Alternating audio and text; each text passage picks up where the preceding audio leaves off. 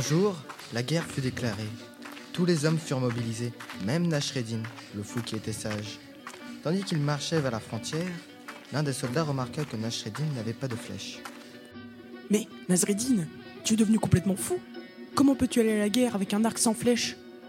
C'est simple. Lorsque les ennemis vont tirer des flèches, moi, je les ramasserai, et alors je tirerai sur les ennemis. Mais malheureux, ici les ennemis ne tirent pas de flèches. Bah, dans ce cas, ça sera encore plus simple. S'ils ne tirent pas de flèches, il n'y aura pas de guerre. you